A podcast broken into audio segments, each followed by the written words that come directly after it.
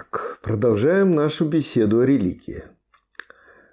А, вот в этой части, а, я думаю, заключительной, мы поговорим об основаниях и последствиях а, для жизни нашей страны того процесса, который иначе как клерикализацией нашего общества назвать нельзя.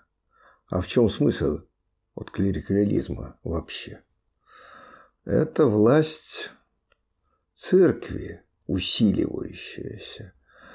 Даже не власть как таковая над гражданами, а вот смыкание а, религиозного и государственного начала в управлении людьми, в мировоззрении, присущее нашему населению. В чем же тут основание действительно вот такого процесса?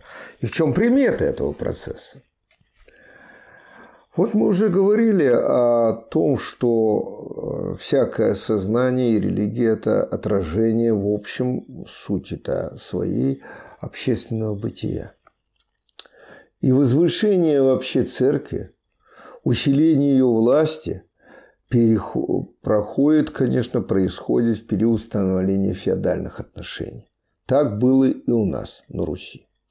В средневековой России церковная власть стояла выше светской, руководила ею, духовенство участвовало во всех важнейших государственных делах.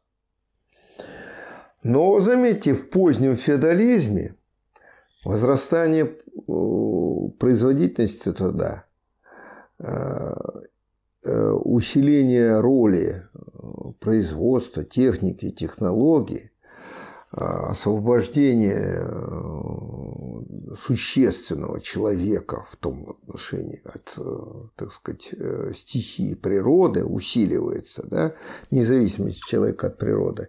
И постепенно снижается роль церкви в управлении государством. Так было во всем мире, так было у нас. А, вот, э, чтобы не быть голословным, сошлюсь на одно интересное, э, интересный такой вот кусочек цитату из письма Иоанна Грозного Курбскому. Цитирую, что пишет Иван Грозный. «Ты считаешь светлостью благочестивую, когда государство обладается попом невеждой?» Но царство, обладаемое попом, разоряется. Интересно, да, сказано. Сегодня вы Иоанна Грозного привлекли за оскорбление чувств верующих. А, но если бы он не был царем, конечно. Так вот, э, интересно, что при Екатерине II, II еще больше оттесняется церковь от управления государства, происходит секуляризация церковного имущества. Церковные вотчины отобраны в казну вот э, указом Екатерины II точно 1784 года. И в то же время э, в конце XIX столетия происходит некий всполох религиозного сознания. А почему?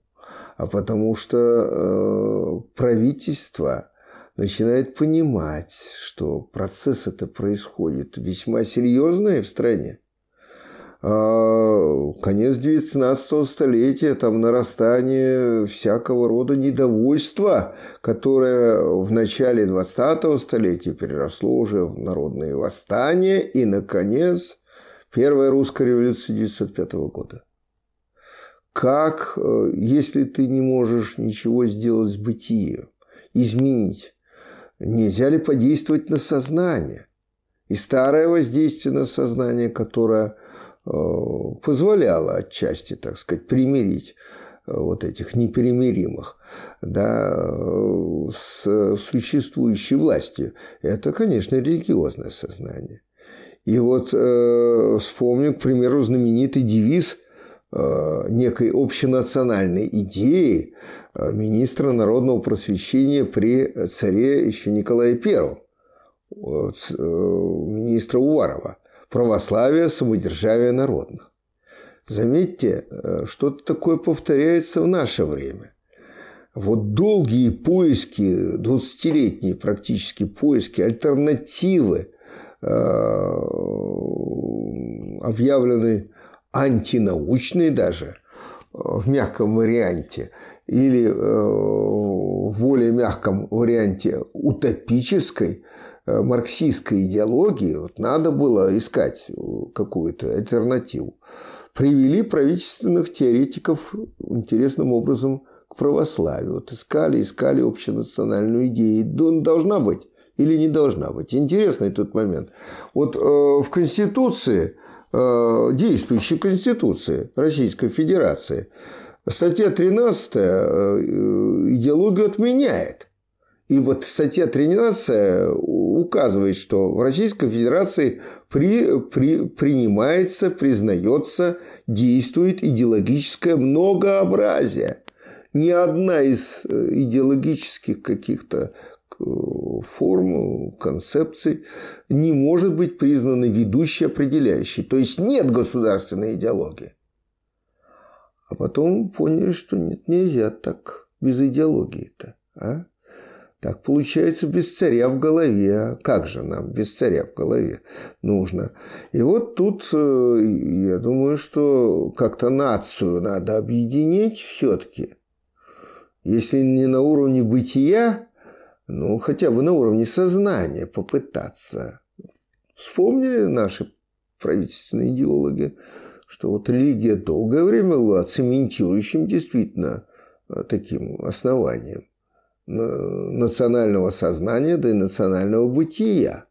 За царя, за родину, за веру. Вот оно, единство, да?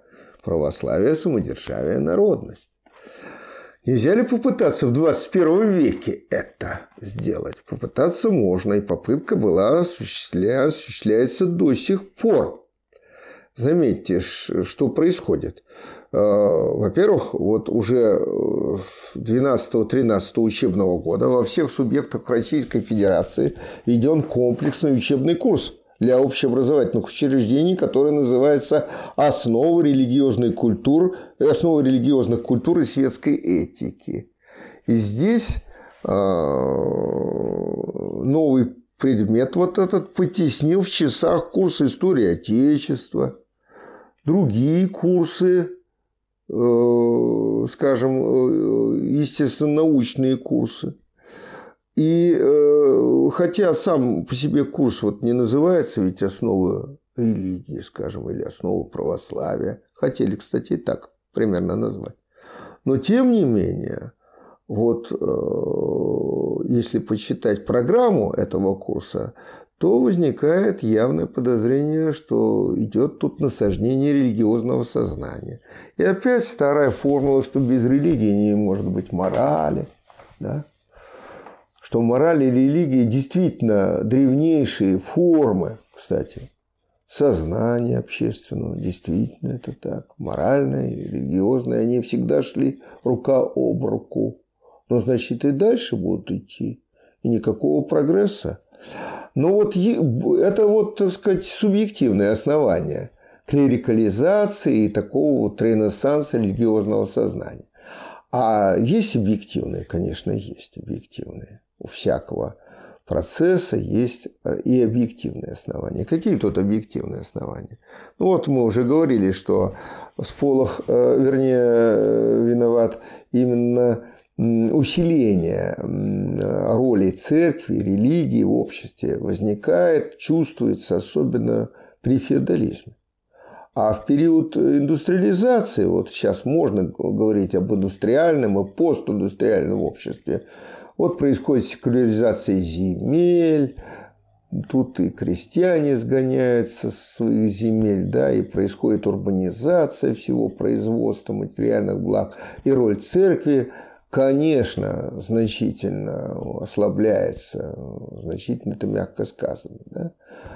А сейчас э, обратный процесс. Почему? Да потому что явная деиндустриализация страны идет. В 90-е годы у нас были обанкрочены специально но это отдельный разговор. Для чего? Практически все гиганты индустрии, обеспечивающие экономический и политический суверенитет нашего государства. Деиндустриализация. В бытии идет изменение, откат куда?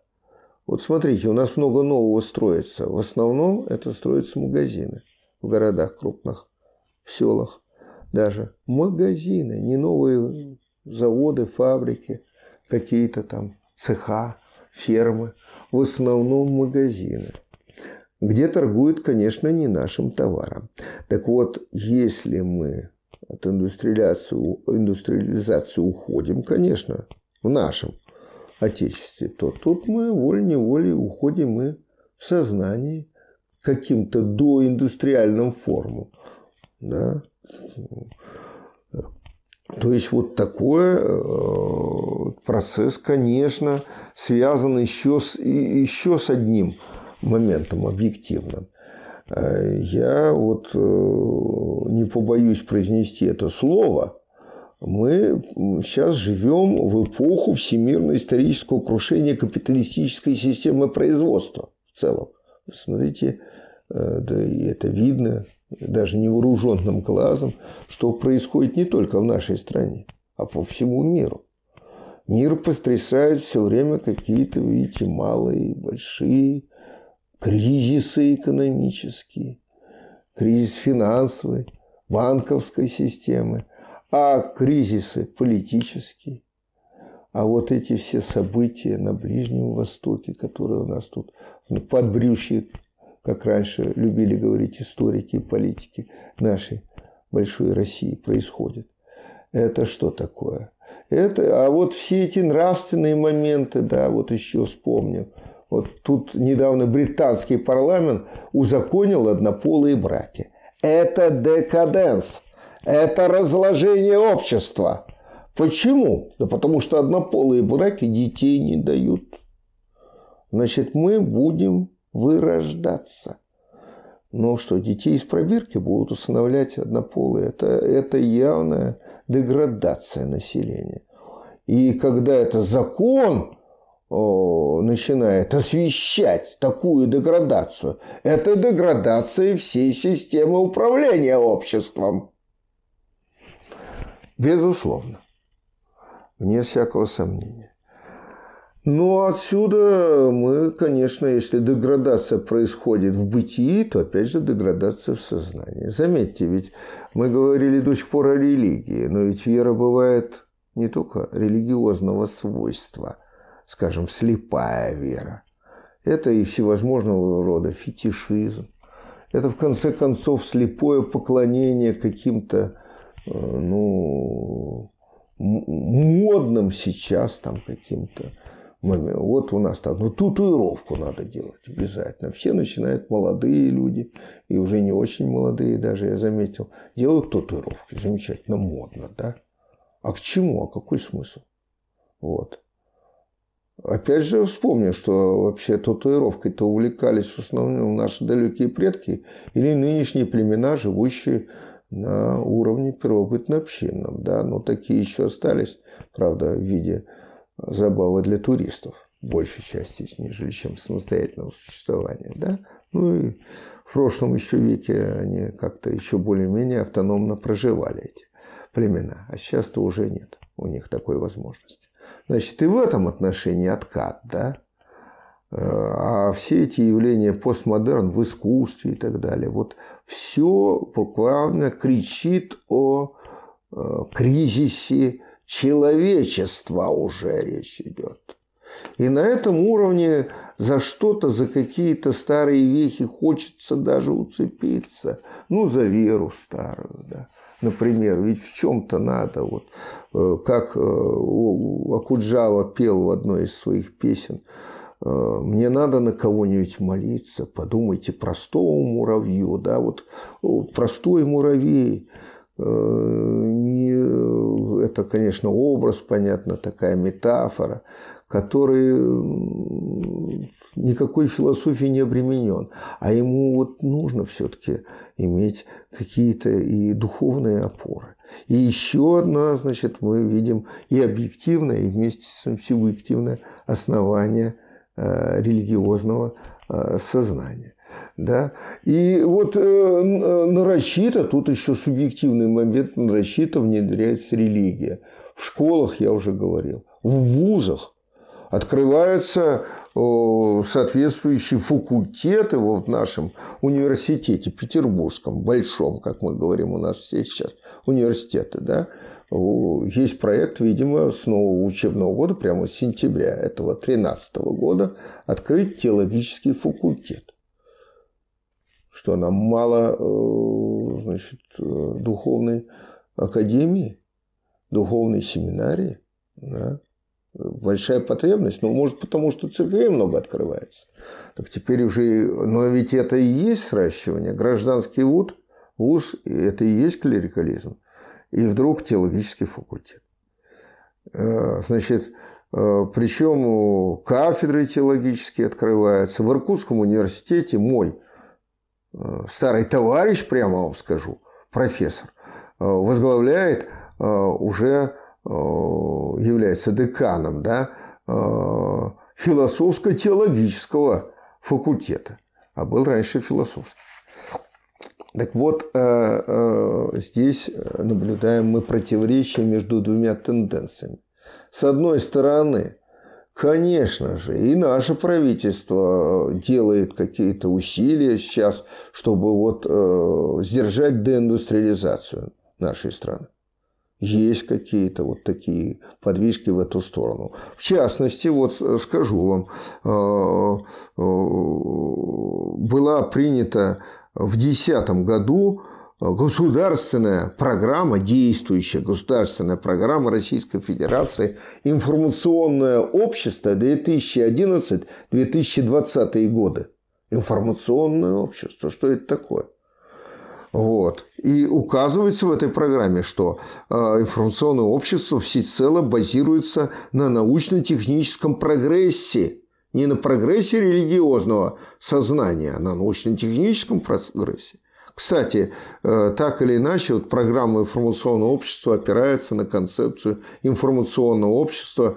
Авторы, американские социологи, это 70-е годы прошлого века Даниэл Белл и Оливен Тофлер – и вот я тут процитирую Даниэла Белла, э, отца-основателя почти вот этой концепции постиндустриального или информационного общества.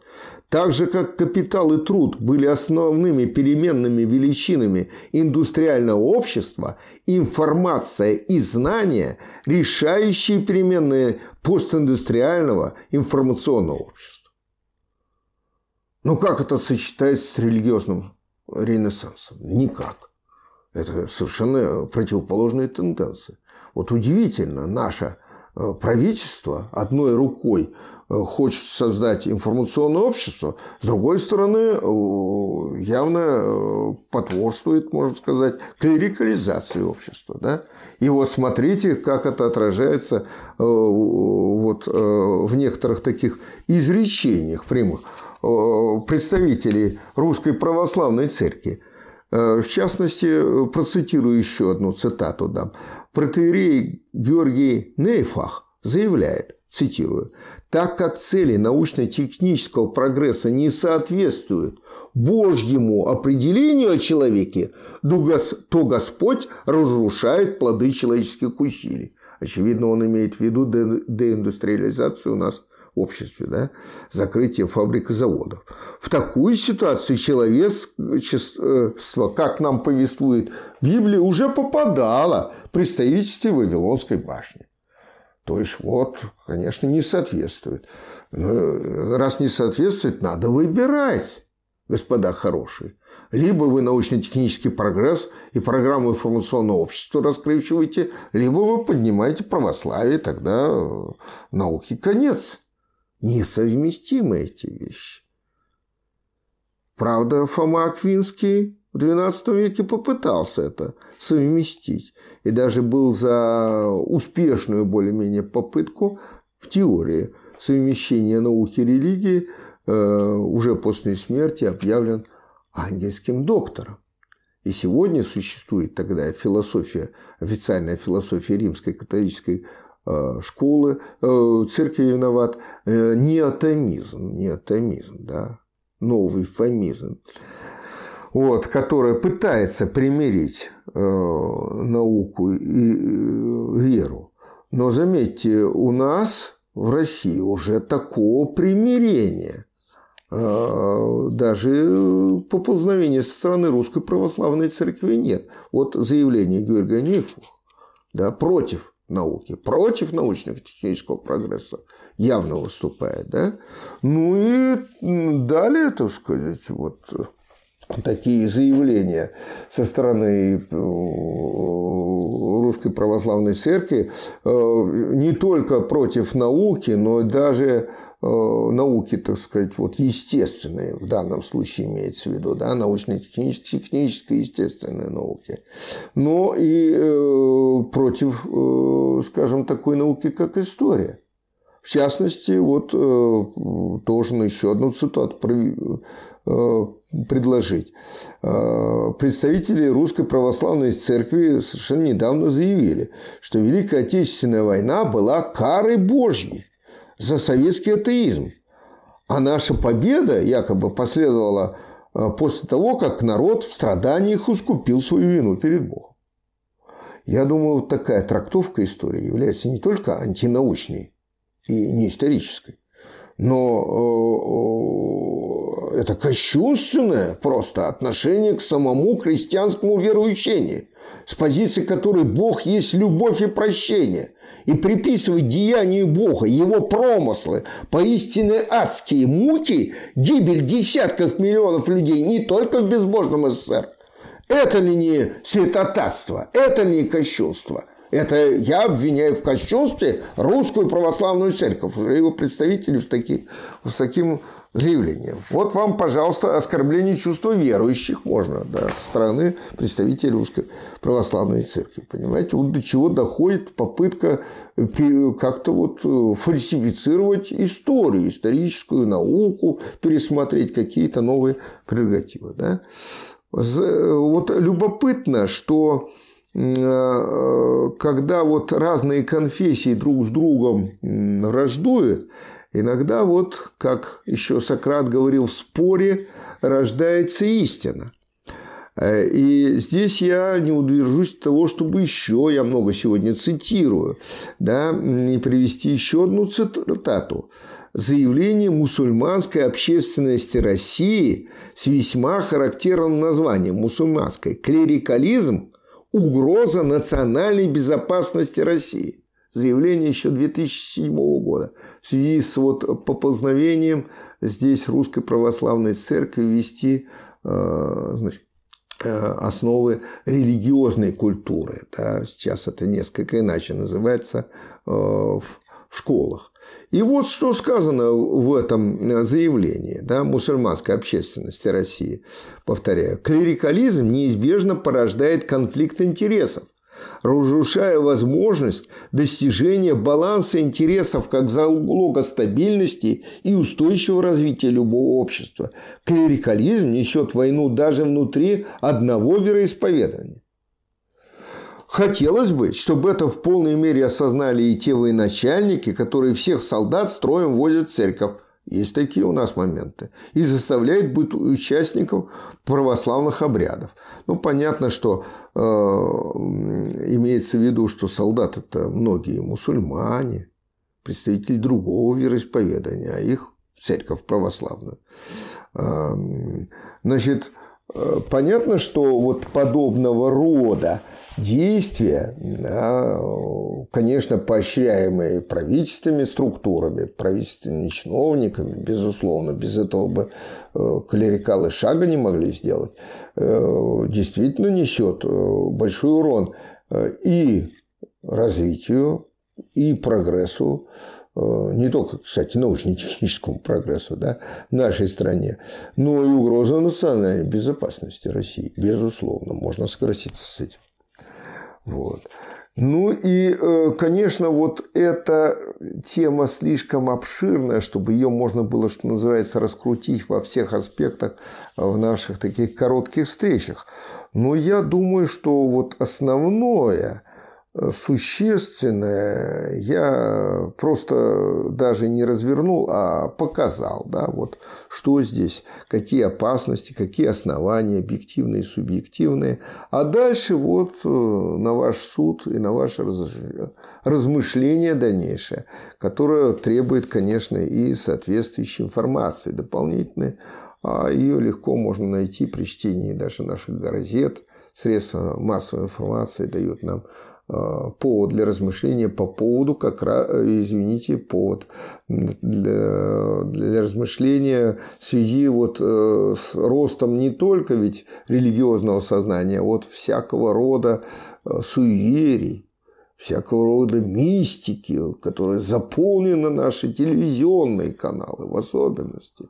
Гадалки, прорицатели, вера, так сказать, каких-то магах и волшебников. Это средневековье опять поднимается. Почему? Ну, отчасти я это уже сказал. А дальше, ну, каждый, как говорится, на каждый роток не накинешь платок, а была бы болезнь указана и основные ее причины. Э, это требует дальнейших размышлений и, может быть, бесед. Спасибо за внимание.